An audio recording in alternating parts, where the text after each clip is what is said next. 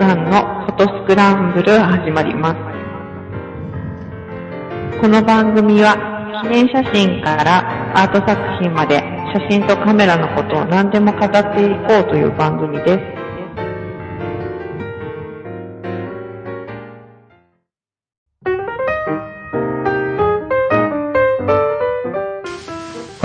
スノーさんのフォトスクランブル始まりました。えー、お送りするのは、えー、一周お休みしましたが、私、スノーと、半助と、小関です。はい、えー、すいません、なんかちょっと、ここのとこバタバタしてまして、えー、一回出たり、あの、一回やす、飛び飛びで、あの、お休みをいただいてしまいました。なんか先週すごい忙しくてですね。あ、そうなんだ。いや、まあ、あの、あの、ただ実家に行っただけなんですけれどもう、ん。まあ、長旅だったので、うん。で、えー先週何やってたんだっけって、こう、ば、先週のあの、ただいまの番組要約を書こうとしたんだけど、先週あの、先週っていうか、こう何喋ったのか全然思い出せない。ちょっと番組違うんですけど、すごい苦労しましそうなんだ。た。はい。はい。え、どうだったんですか、雪は？あ、あのーまあ、たっぷりありました。はいえーと、まあ、それなりに寒くてですね。え、あの、移動日かなんか、はい2回目の大雪だったんじゃないの？そうですね、帰ってくる日が、うん。今日から降るぞっていう日だったので、あ、昼間には移動ができてた。そうですね。ああ、じゃあギリギリだったんじゃないの、そうですね、飛行機はちょっと怪しい感じだったんですようんね。うんまあ幸いなんかあの、スカイマークだったんですけど、うん。うん。あの、スカイマークはすごい強気で、うん。こう、朝調べたら、一応帝国、帝国、帝国って言ってて、ほうほう。乗るときには、あの、最悪の場合は、新千歳空港に戻ってきますって言われてたんですけど、あ、そうなんだ。はい。うん。もう羽田は、でも、まだ昼1時ちょっと過ぎだったんで、うん。あのー雪は降ってましたけど、うん。まあ、まあ割と普通に羽田に降りられました。えもうその後はもう大変だったと思うんです。ー、ねうん。あ、でもね、結局家に着いたら、なん、何時だったのかな ?7 時ぐらいだったんですよね。あの、こう、ちょっと諸事情がありまして、所沢に寄ったりして、え。うん。そしたら所沢からい家までが2時間ぐらいかかったのかな。あ、そうなんだ。はい。え、羽田と自宅は電車？あ、いや、あの、バスを使ったんですけど、ああ。ええ、あの、ちょうどこう、うちの方に行くバスが楽ななかったので、うん。まあとりあえずじゃあ所沢でいいや、所沢にしにして、うん。まあ妻に迎えに来てもらったんですけど、うん帰りに、あの、もう雪で渋滞になってて、うん。なんか、まあ普段だったら30、まあいかかっても1時間とかそのぐらいなんですけうんうん。やっど、2時間以上かかって帰ってきた。ぱそうなんだ。まあその後はね、まあ報道されてる通り、うん、本当大変だったんですけど。ねなんか、出だしかななんか、ま、前回よりマシかななんて思ったんだけど、意外とやっぱ、先週、前の週のやつがそうですね。効いてるみたいで、地面が冷えてたのもあんのかもしれないです。け結構な山になりましたけど、うちの周りの山が一段高くなった感じ。あれ、CP プラスはその日は、確か土曜日は、中止ですね。いや、お休みになっちゃったんですよね。そうそうそうそう。うんだから、ね、あのー、3人で揃えるんだったら土曜日がねっていう話をしててね、えー、雪が降った翌日だったんですが、まあ、交通も全全滅とは言えないけど、はいかなりダメージを食らっていて、えー中止という発表があって、結局、ひたすら家で作業してましたけど、前の日はね、ええ目の前通ったんですよ。あ、そうだったんですか。つってももう終わってる時間に通り過ぎて、えー帰りはもう9時過ぎてたのかな。はいもうそんな感じの時間帯に前は通ってたんですが、えーあの日に言っとけばよかったなっていう。後の主催者発表の数字見ると、ええ。金曜日が一番少なかったみたいだから、ああ、そうですか。うんやっぱりゆ雪が降るからちょっと遠慮しようとかそういう感じだったんですかね。まあ、どう、こう、ね、どうなんだろう。うん。あ、じゃあ日曜日はそれなりにみんな行ったんだ。日曜日は2万ぐらい。ううん。ん。なんか混んでたって言いますね。みんなすごいな。暑いな。まあ日、まあ日曜日は普通にあれだったでしょ。うん。まあでもね、混むのは目に見えてたからね。まあそうですね。まあ、うちの方から僕と小関さんとか電車で行こうとすると、確か東横線が日曜日も、あれだったんじゃなかったっけ？あ、一応復旧はしたんですけど、その後東上線が人身で死んだりとか、あ遅れ出たりとかで割とボロボロだったんで、あの、物理的にたどり着くのかなり辛かったと思います。行ったとしても。うそうですね。ん。そんなあった。まあ日曜日は全然もう行く気がなくなってたので、全然見てなかったんだけど、まあ東横がね、あの、人身で、土曜日はもう一日、もう動いてなかったんだよね、あれ。ね日曜日の朝だか、土曜日の夜中だか、復旧したみたいななんかはいは見ましたが、えー、まあそんな感じで、私たちは誰も今年は行けなく、そうです。結構続けて行ってたのにね、まあ3回ぐらいは行った。3回ぐらい立て続けにしたのにね。えー、まあ残念ながら今年は行けずということですが、えー、まあちょっといろいろ見たいのもあったんですけどね、えー、まあちょっとそんなお話から始めていきたいと思います。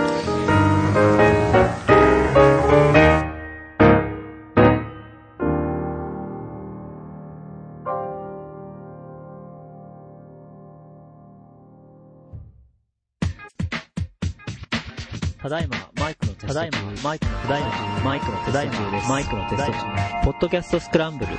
ただいまは、毎週日曜日配信。ポッドキャストスクランブル。ただいまを、どうぞよろしくお願いします。ポッドキャストスクランブル。ただいまは、不滅です。本当にそうかな？えーと、まあいろいろ気になるのがあるとか言っていたんですが、えー、後から、あ、こんなのもあったかっていうのがいくつかありまして、えー、あ、まあ、あれだ、ニコンフロッグシップの参考出品あったね。あ、そう。D4S はい。発表だけかな？あ参考出品だったみたいなんだけどね。えー、まあでもこれも、そう、すあんまり時間を経たずに出てくるのかなっていう気がするんだけどね。実際どんなだったのかっていうのが気にはなりますが。えー、もう一つ気に、俺が気になったのは、えー、タムロンの新しいの出るのね。えー、高倍率ズーム。はい。まあ、今便利に使っているので、えーこれが16300。はい。すごいですね。16からスタートっていうのはうんちょっと魅力かな。今のが18だ。まあ2ミリの差なんだけど、ワイド側に広がってくれるっていうのはいいかなっていうのと、うんえーと、フルサイズで使える高倍率ズーム。おー。そうなんだ28300。はい。はい。これ24とかにしてくれたら嬉しかったのになと思うんだけうどね。ん。うんまあでも28300はもうずっとうん。定番みたいに。定番。ああ、そう。あ、前からあんの？フルサイズの高倍率って。これは古いですよ。あの、初代から追っかけていくと多分もう何代目だ？へー。?6 代目とか7代目とかなんじゃないかな。へーそうなのか。フルサイズ、まあでもフルサイズ。他でもう全然大きさ違いますけどね。大きさが違う。どんどん高価昔の、昔の日本300なんて本当にこう、望遠ズームみたいなスポうん。でしたから。ああ、そういうこと？うん。共同のサイズがちっちゃくなってきてるってこと？うん。まあでも300にするとすごいニョキニョキのそうそうそう、この出るのがね、まあしょうがないですけど。出すなって言われたら難しいのかもしれないですけど。まあこの出るのもようやく慣れてはきたので、あの、ロックをしないと、ぶら下げた時にこのミニオンって伸びるんで、はいうざってなるんですよね。でもロックをつける癖がついてきたので、まあまあ、でも忘れんだよな。ふと気がつくとなんだこれっていう感じになる時が。これ、あのー、なんていうの28、例えば28300って言っても、うん。あのーこう、誤差っていうかなんていうのかな。あの、画角で比べると、うん。どこどこ社の 28mm とどこどこ社の 28mm ではなんかああ、ね。違うっていうのがうんうんうん気になっているんですけれども、うんこの辺は田室さんはどうなんだろうなっていうのはちょっとあります、うんさっきの16にしても。うん。うん。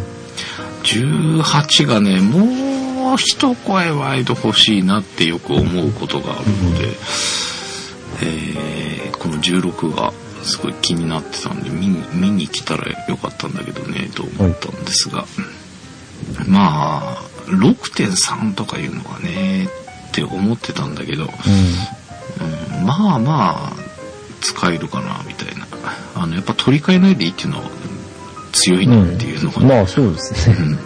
うん。で、思っ、うん、いろいろ試した中ではまあ、そんなに遅くないっていううん。感じがするので、えーこれはちょっと気になったので見ときたかったなっていう感じがしますけどね。はいえー、あと何だったっけかな？なんかいくつか気になったのがあったんですが、なんか他ありました？うーんと、シグマの 30mm はちょっと触りたかったかな。シグマの30。えーと30の1.4っていう。ずっと前から出てて、うやっとペンタックスマウントの発売が決定されたっん。えー、ていうんで、ちょっとそれは触りたかったですね。なるほどね。うーんちょうど換算で50ミリ弱うん。ぐらいなんで、あなるほど。そっか。50ミリ弱ぐらいか。使いやすい感じのところな。あとはカバン関係ちょこちょこ見てみたかったかなとは思ってたんですけどうそうね、グッズ系ね。細かいものとかってあんまりメディアに上がってこないからね。そうなんですよ。バッグはいくつか、デジカメウォッチさんとか見ると出てますけど。えーはい。本当に細いもんいっぱいあるもんね。会社行くとね。そこら辺ちょっといろいろ見てみたかった気はしますが、どうだったんだろうね。まあそんな感じで、久々に行けない CP プラスはいみたいな感じになってしまいましたが、まあ、どうトータルでどうなんだろうね。やっぱり1日潰しちゃってるから、うん、やっぱりそれが大きいみたいですね。大きいだろうね、きっとね。入場としては少ないうん。で発表が。まあ、それでも日曜日、そんあの、みんな行ったんだと思って、なんかちょっとツイートとか見てて、うん。すごいちょっとびっくりしました。うんいや、まあ、びっくりしたというか、みんなすごいだっていう。まあでも土日のどっちかでって思ってた人は、うん思ってた人はね日曜日に行くんじゃないですか。うん。うんでもなんか、あのー初日のプレミアタイムから一般開放になった時のあの差を見てしまうと、はい。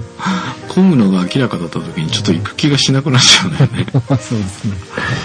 確かにっていうの。もちょっとあってね、えーパスしてしまいましたが、まあちょっといろいろと思って、うん、意外と気になるのが、最初の時はね、なんか思ってたほど気になるもんもないし、みたいな感じがしてたんですが、うん意外とちょこちょこ、あ、あとあれだ、2470はいはい。トキナが2.8のやつを出すっていう。ああ、でも多分発表だけでこれから発売まで時間かかると思います。あ、そうなんだ。うーん、あそこが7200出すって言ってもう1年以上経過してるから、多分そんなに開発に人避けてないんだと思うんですよね。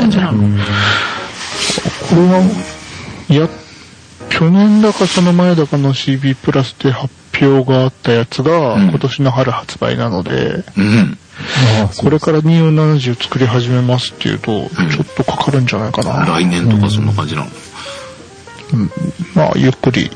うんあそこの、うん、あの、使い勝手とかは、ういいレンズ多いんで。ん。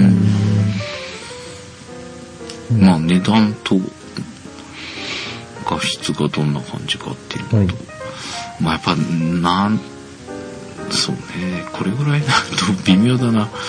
2470ぐらいなの2.8ってなると、20万半ばぐらい、そうなんですよね。純正だとね、うなかなかちょっと手が出せないので、ん。はい。サードパーティー製でいいのが出てきたらちょっと考えたいうん。かなみたいなのもあるしね。えー、ただ、それぐらいの値段のものを買うんだったら純正頑張って買った方がいいのかなってなるのかちょっとよくわかんないですけど、まあこんなのも出ていたりとか、えーありましたけどね。えー、まあそんな CP プラスでございましたが、えー、いけた方、なんか、番組でいろいろご紹介しますとか言っておきながら誰もいけなかったので申し訳ないんですが、はい。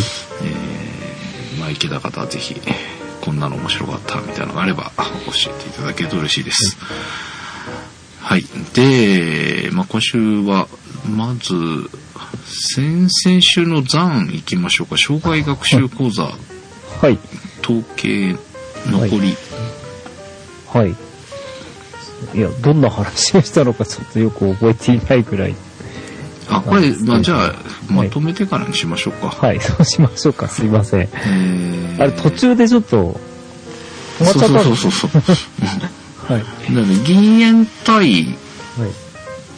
デジタルがどれぐらいかとかフルサイズ対 APS がどれぐらいかみたいなのが分かればもういい,、はいいいかなみたいなはい。わかりました。感じだと思いますじゃあ 6D いきますか、はいはいはい。まあ、あのーこう言ってみれば愚痴なんですけれども。愚痴は、はいい 愚痴なんですけど。いや、えっ、とね、まあ、マニュアル、取扱説明書の私としてはですね、うんすごいショックなことがあったんですけど、うん紙がね、うん悪くなってんあの。なんか茶色っぽい電話帳みたいな感じになってまして、うん。うんまあ、その前に買ったのは 7D なんで、うん。食べてみるともう全然、こう、ね、質が違うわけですね。うん。サイズは一緒なんですけど、ん。7D はこれは何なんだろうコート紙かなうん。普通に白い、うん。ツルツルしてる紙なんですけれど、うん。6D になるとこう、ちょっとザラ紙っぽい感じになってまして、うんなんか非常にこう、貧相な感じがするんですよね。はい。まあ、その、まあ、6D の方が分厚いんですよ。あの、こう、ページ数があるんですね。うんうん403ページうんあるので、まあ、その印刷代、えー、7D だと275ページ。うんなので、このページ数を紙質で、かかページ数の増えた分を紙質で、うんなんとかコストが上がらないようにしたんだなっていううん感じではあるんですけれども、ちょっとそこが、まず一つのがっかりポイントうんになってる。はい。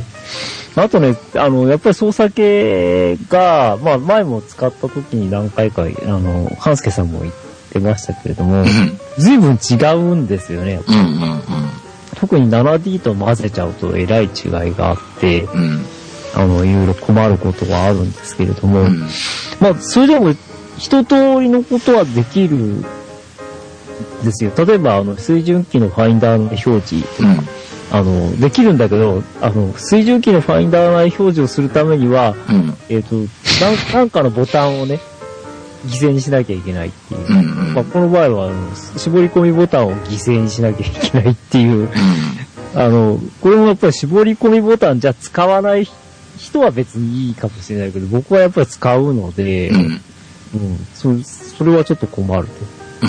うん。うん、そうするとやっぱり目から離して、あの、ファインダーっていう、ファインダーからあ目を離し、目から離して、うん。もうあれで見なきゃ、あの、液晶表示で見なきゃいけないとかです、うんあの、水準器も非常によく使う機能に今なっているので、ぱりまあ、これもファインダー内表示の専用のボタンが欲しいよねっていうのは、うん。どうしてもありました。はい。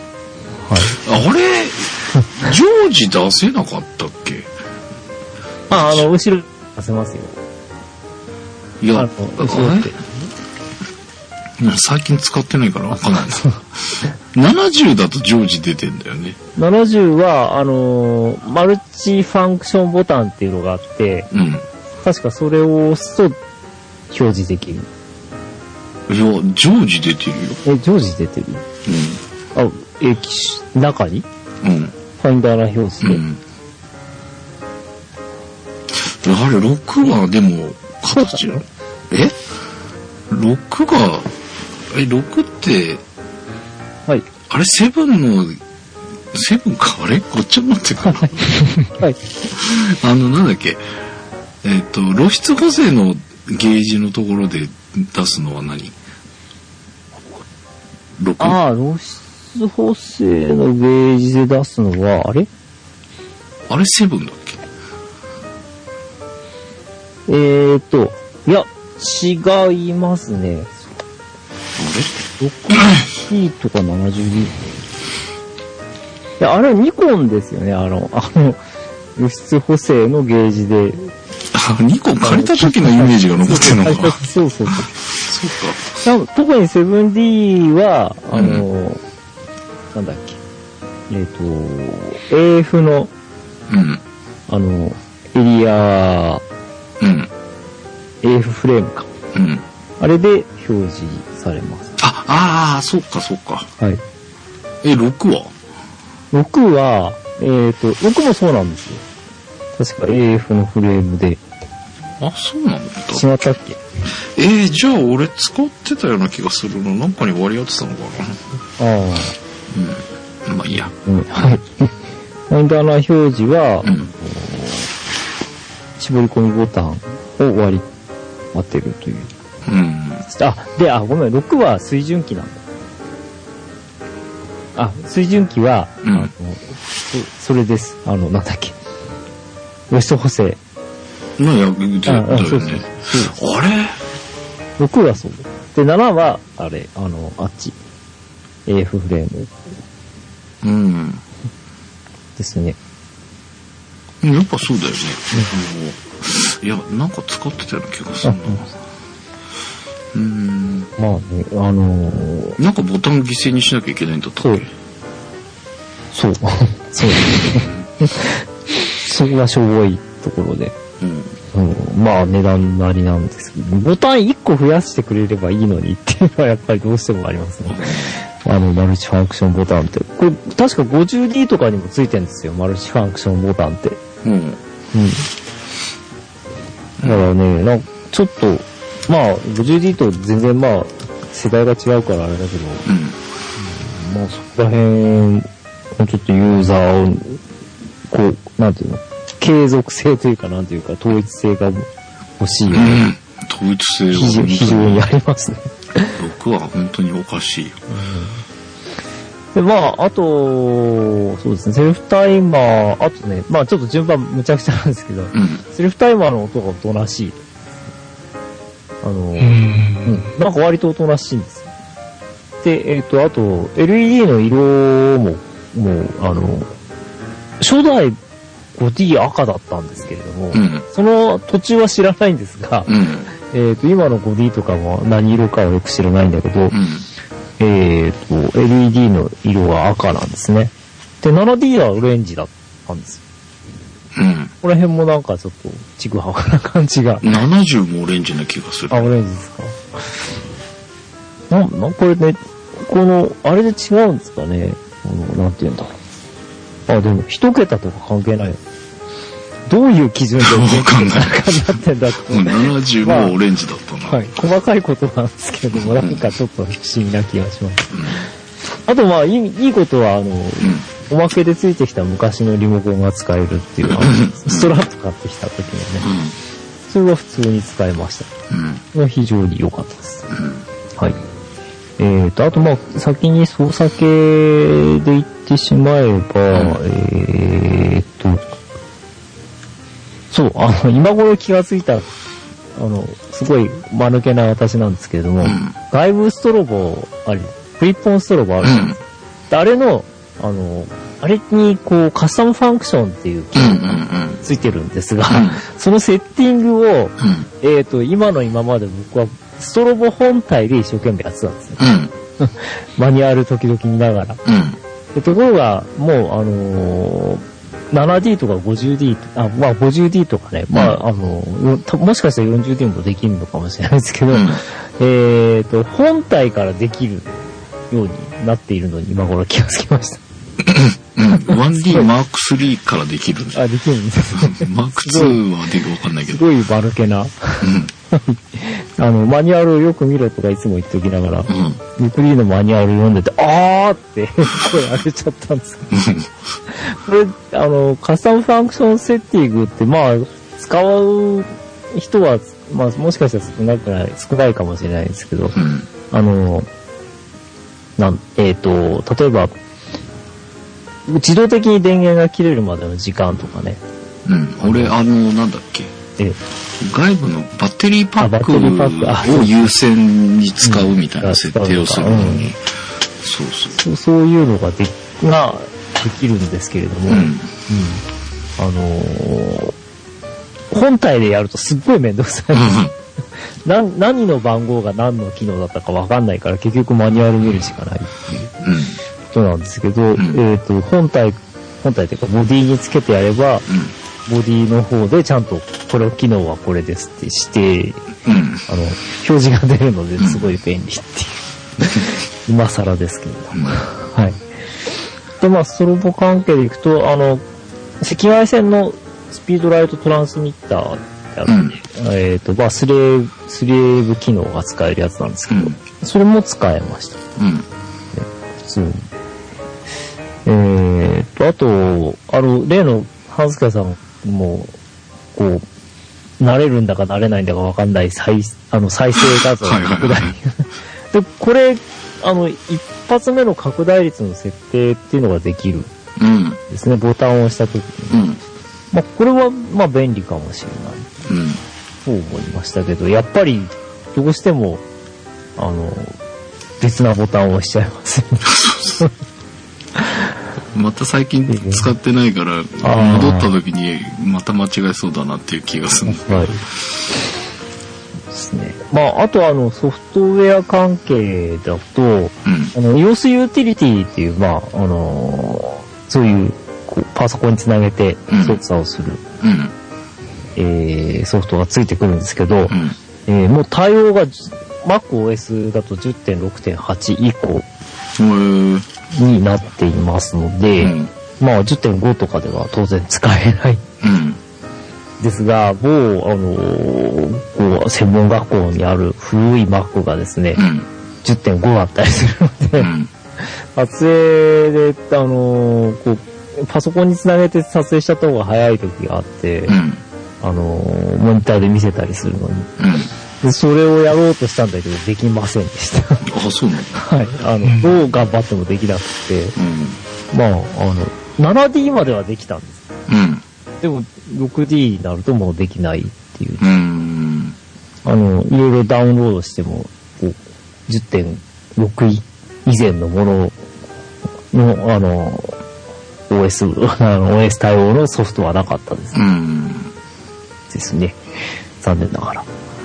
うん。まあ、あのーまあ、すそういう風にするしかないっていうことなんでしょうけど。あとは、あの、まあ当然といえば当然なんですけれども、あの、ロー JPEG で撮影した場合に、あの、その EOS ユーティリティで、あの、JPEG だけ送ることができる機能がついてまして、うん。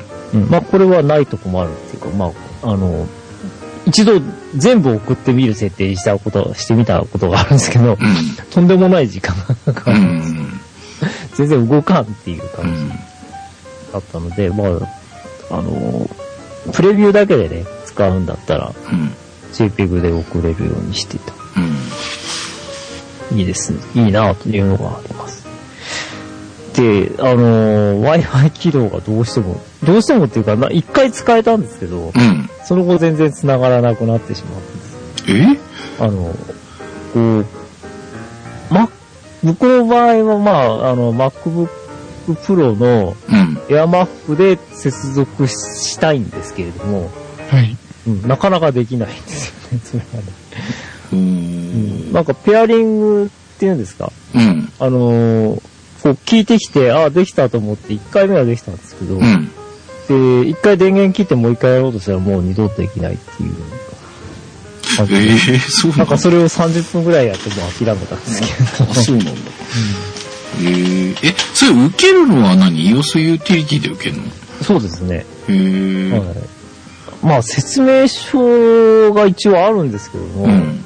その Mac に関しての説明があんまりないんですよね。うん。まあ例えば、あの、I- Mac というか、あのーなんていうこう、ノートブックパソコンうん。で受ける説明よりは、スマートフォンとか、うんうん。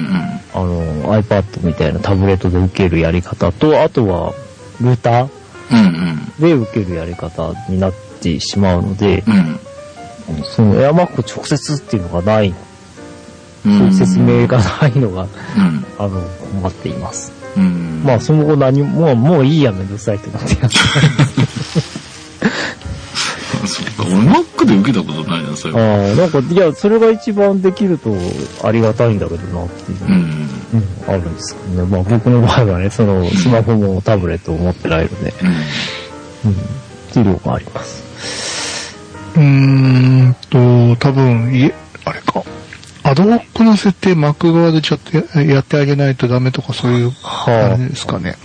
そう、そうなんですか。はい。うん、あのーなんだっけ。家の無線 LAN ルーターとか、うんああいうのにつなぐやり方と、Mac の、あそのパーマ、Mac そのものを親機にするうん。はいはいはい。接続とあるんで、うん。そっちの方の設定設定してあげないと EOS があ見えないとか、うんそういうオチはありかもしれない。そうなんですかね。はい。うんうんなんか素直に、多分 iFi の方が素直かもしれない。はい。そうなんですよ。まあ一応その、うん、あの無線 LAN でできることっていうのには、EOS ユーティリティでリモート操作って書いてあるんだけど、うん。じゃあ肝心のその EOS ユーティリティが入っているパソコンとできるのかっていうところがちょっとその、説明書がすごい薄っぺらくてですね、うん。うんあまり詳しく書か書かれていないのがちょっと残念。うん。です。まあ僕のその無線 LAN のとかの知識が足りないのもあるんですけれど、はい。あと、えっ、と GPS はマップユーティリティというのがありまして、うん。まあこれちょっと面白いなと思ったんうん、あの、まあ使えるかもうん。と思いました。ただ、つけてる間どんどん電源切ってても、その一定時間ごとに、あのーこう、記録されるうんで。しょうね、きっとね。っていうことは、電、あの、電池の減りが早いのかなとか思うと、うん。いつもいつもオンっていう、にする感じではないのだろうかとか、ちょっと、うん。あの、ビビってあまり使ってないんですけど、この間北海道行った時にオンにしとけばよかったのに、うん。すっかり忘れてというか、オンにする、あの、GPS そう機能を使う習慣がなかったので、うん帰ってきてから、ああ、しまった、とか思ってたんですよ。一応、マップユーティリティというのがついていて、それで、こう、画像と、そのマ地図上のうん。場所っていうのを全部一致できるようにうん。なってます。うん。うん。まあ、ふ、いろいろ記録写真とか撮る人は便利うん。じゃないでしょうかね。はい。まあ、あと、その、えっ、とね、バッテリー関係がちょっと癖がありまして。癖うんはい。癖がありましてというか、まあ、あの、週、えっ、と、メイン、メインというか、あの、ついてきた、うんえー、純正のバッテリーは全然問題ないんですけど、うん。はい。えー、サードパーティーはやっぱり相性があるみたいで、はい。あの、7D の時に、うん。の、7D の電池と一緒なんですよね。うん。うん。LP 入れるってやつ。で、7D 買った時に、うんえっ、と、ロアのやつを1個買って、うん。で、また 6D 買った時に、またもう一回ロアのやつ買ったんですけれども、うん。そうすると古い方のバッテリーですね。で、を 7D じゃない、6D のチャージャーでチャージするようとするとうん。エラーになるんです。で、えっ、と、やっぱりその電池で本体っていうかね、あの、6D で使おうとすると、うん。あの、このバッテリーの種類が認識できないっていうメッセージがうん。出ちゃいます。う。うんん、多分見てますね、それは。そうですよね。うん。結構、ちょっと意地悪されてる機能。まあメーカーからすると不正利用みたいな、ああれになってしまうんで。ニコンとパナソニックが結構厳しかったんですよね。ーああ、まあソニーもそうか。えええけどまあ、キャノンもえ。うん。結構追いついてきたというか、追いついていいんだかどうかわかんないですけど。あー俺、サードパーティーのバッテリーは使ったことがないな。ああ、そうそうですか。いや、あのーそれほど悪くはない。あ、そうなんだ。なんかあんまりいいこと聞かないんだよね。うちはそもそも対応機種が純正だと手に入らないので、サードパーティーに頼らざるを得ない。みたいなのとかがあったりするんで、うん。そういうので使いますね。まあその辺まで古くなっちゃうともう元々プロテクターもへったくれもない頃のやつだから、うんあんま悩まないんですけど、うん。今のやつは結構動作確認うん。ないとダメとかありますね。うん。一応、その、確か、まあ 6D で使えますっていうのがを選んで買ったので、うん。あの、6D で使えるやつはちゃんと 6D で使えます。うんまあ当たり前の話です。ただ、全く見かけも型番も同じなんだけど、うん。あの、7D だから3年ぐらい前かな、うん。に買ったやつは使えない。うん。じゃあそのサードパーティーの古い方一個が共有できないってことなの？そうですね。うん。うんえ、新しい 6D の時に買ったやつは7では使えるの？あ、それは普通に使えます。うん。なるほどね。うん。まあ、という感じです。まあ、ただその、バッテリー関係で言えば、そのバッテリーグリップうん。うん。なんですけど、あの、こう、厚みが前後方向というか、で、厚みが結構ありまして、うん。えっ、と、あとね、ボディが軽いじゃないですか、うん。うん。そうすると、あのー特に炭酸の、あのーホルダーを入れてしまうと、うん。なんか下の方が重くなっちゃうんですよね。ああ、はい雰囲はい。気的に。うん。まあ実際はボディの方が重いんだけど、うん。バランスがちょっと、重量のバランスが結構変わる感じがして、うん。ちょっと違和感うん。感じてしまいます。うん。うん。でもあの横から入れるのは嫌だなうん、なん、なんなのこれって感じですよね。うんはっきりだって炭酸用にわ、はいあれを分けなきゃいけないんでしょっそうなんです。ていうか、そっか、純正のバッテリーを入れるのに、うん。そのスロットみたいなのをそうそう。使わないと入れられないっていうそう。なんです。そうなんですだからよね。二つそのスロットを炭酸用と純正用のバッテリー用のと二つ持ち歩かないと。できないっていうのがなんかもう、わーっていう。そうです。そうなんですよね。うん、あのデザインは何考えてんでしょうっていう、あの、あれは非常にあります。うんうん。あとその炭酸のね、ホルダーがまあ電池が入れにくくて外しにくいやつで、うん。イライラし、イライラするか、外す、特に外すときはなんか、あの、最初、正攻法で上からというかね、うん電池の見えてる方から、うん。爪でこうガリガリっていうか、やってたんですけど、爪がおかしくなりそううん。で、えっ、と、よく見たら裏側が、隙間が空いてるんですね。うん。そこ、そこから押せばいいんですけれども、そう。うん。そうするとバーンって飛ん飛んでっちゃうんですよ、電。その辺に転がるっていう。そう、あのね、それはもう前のやつもそうだったけど、ああ、はい。硬くて、あのそうそうー、エネループ使うと、はい。周りのやつがね、剥げる時がある。ああ、ほんと。うん。うん。ああ、ちょっと太い。うん。エアネルブ。うん。あ、そういうことか。だからなんか周りの皮膜みたいなのがペリってこうめくれる感じがあって、うん。そうかう上から取ろうとすると結構そんなになっちゃうことがあってね、なんか結構気使うよね。うん。まあ、まあ、あの、とりあえず、縦位置グリップそのものはつ、あの、なんて言うんでしょう。マルチコントロールボタンまで一応親指がギリギリ届くので、うん。あのー少なくとも露出補正ぐらいはできるんですけど、うんさすがにあの十字キーは使えないですね。あ縦位置グリップ。よほど親指長い人じゃないとあ。うん。のはありますから。まあ、この辺はまあ値段なりの、あれなんでしょう。うん。しか言いようが ないです。ね。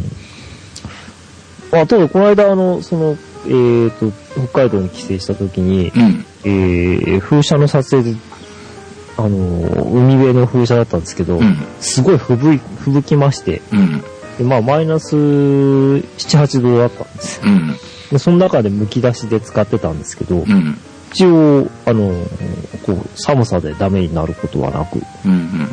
こう、普通に使えてました。バッテリーの方も。う。うんん。まあそういう点では非常にあの信頼性はあるなぁと思ったんですけど、うん。ただやっぱり液晶とかで反応が遅くなるので、久久しぶりに見ました。まあ前、昔もあったんですけど、うん。あの、こう、ダイヤル回してうん。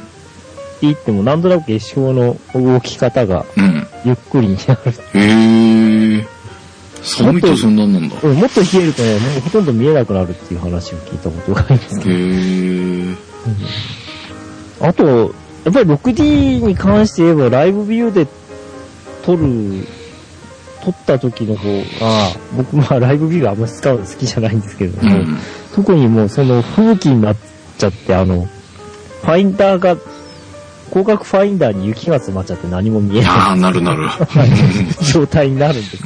うん。そういう時の、ここの、ライブビューは本当にこう威力を発揮してくれるので、うん。うん、なんてありがたいんだと思いながらうん。使ってましたけど、ただこう、今度電池の持ちがちょっと心配。なるのでね、常に使う、続けるってわけにはいかないんですけど、うん。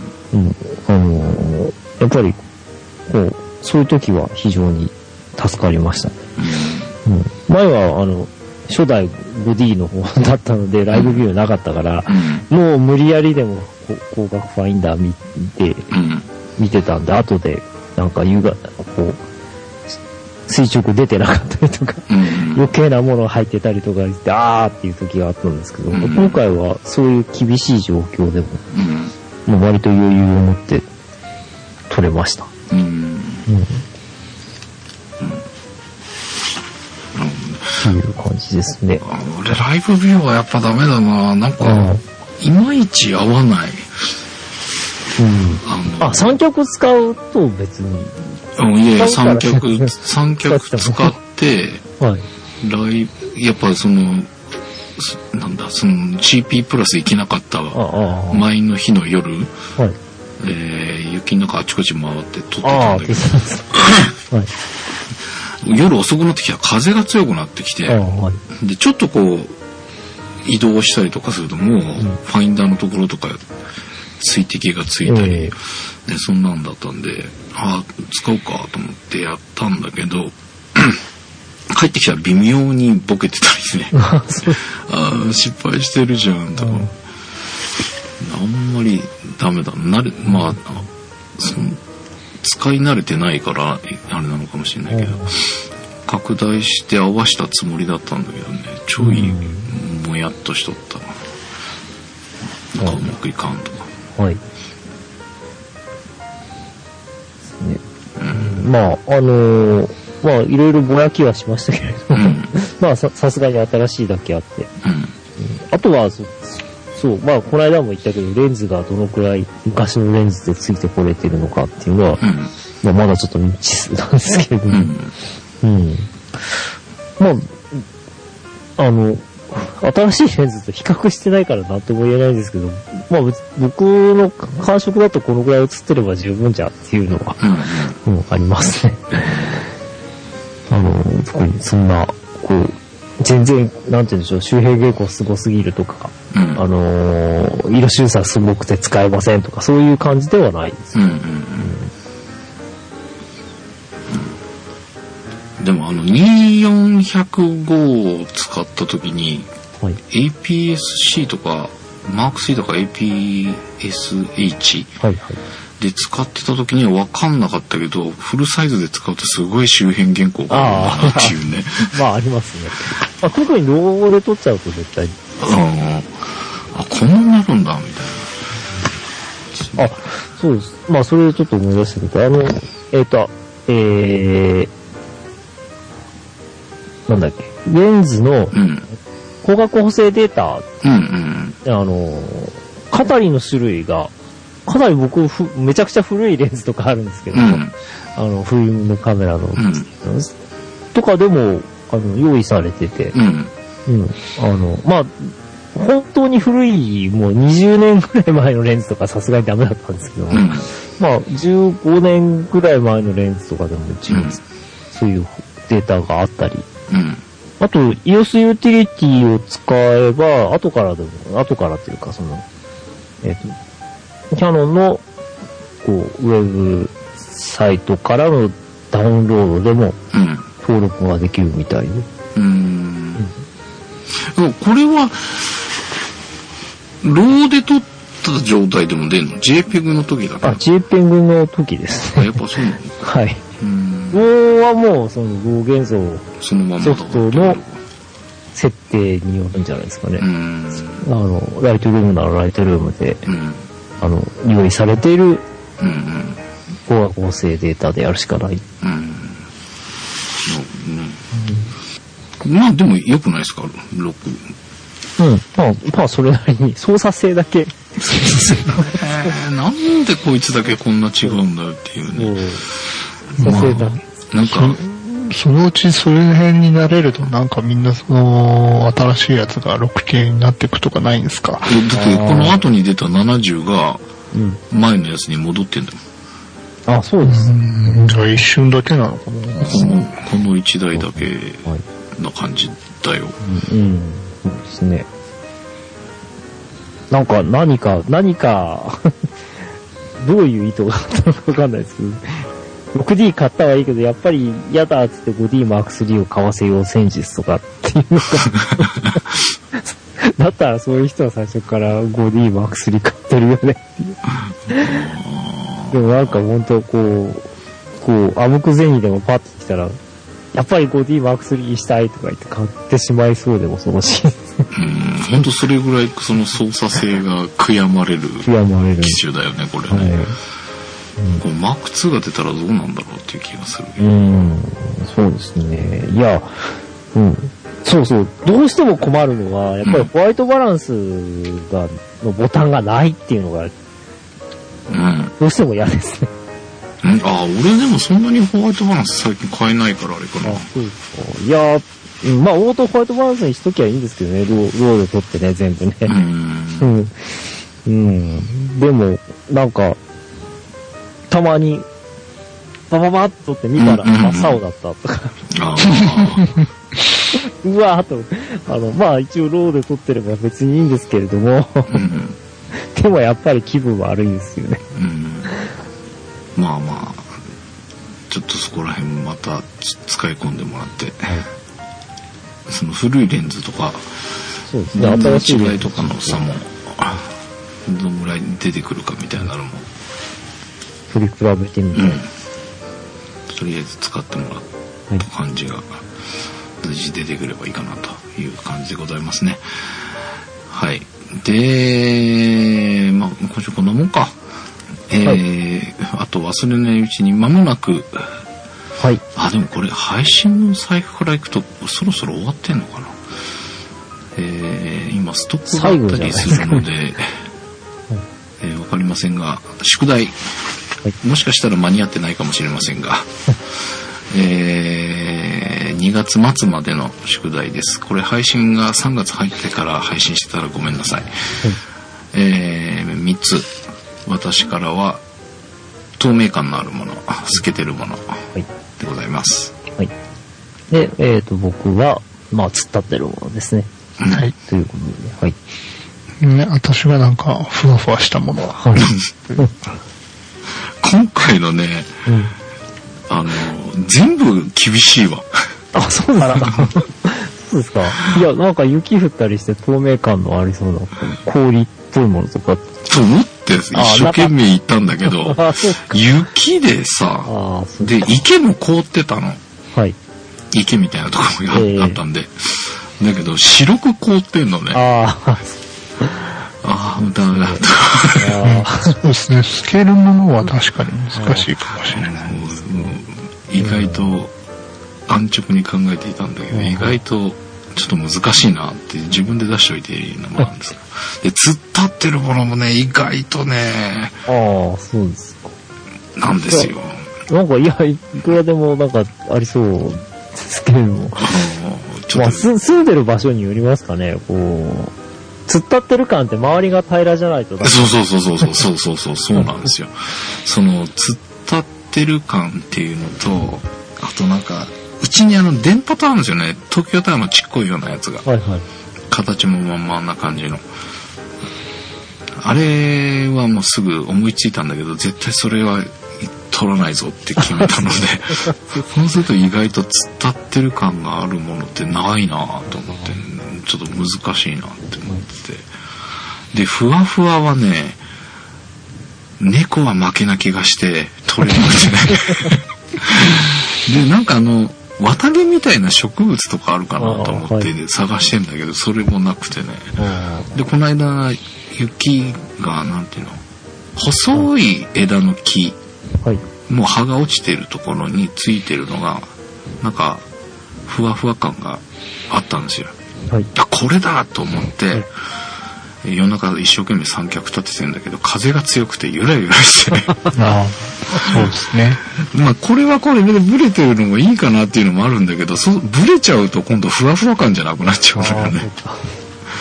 もうダメだとか難しいですね。難しいわ意外とないぞとか。苦戦してますが、はい。えー皆さんいかがでしょうか、いえー2月末までの、はい。え締め切りになってますのでぜひそろそろふるって応募いたでもこの収録してる時点でそろそろ送ってくださいっていう感じなんだけどこれ配信が2週ぐらい先になるので、えもうギリギリかあるいは3月入ってから配信してるかもしれませんが、えまだの方急いで送ってください。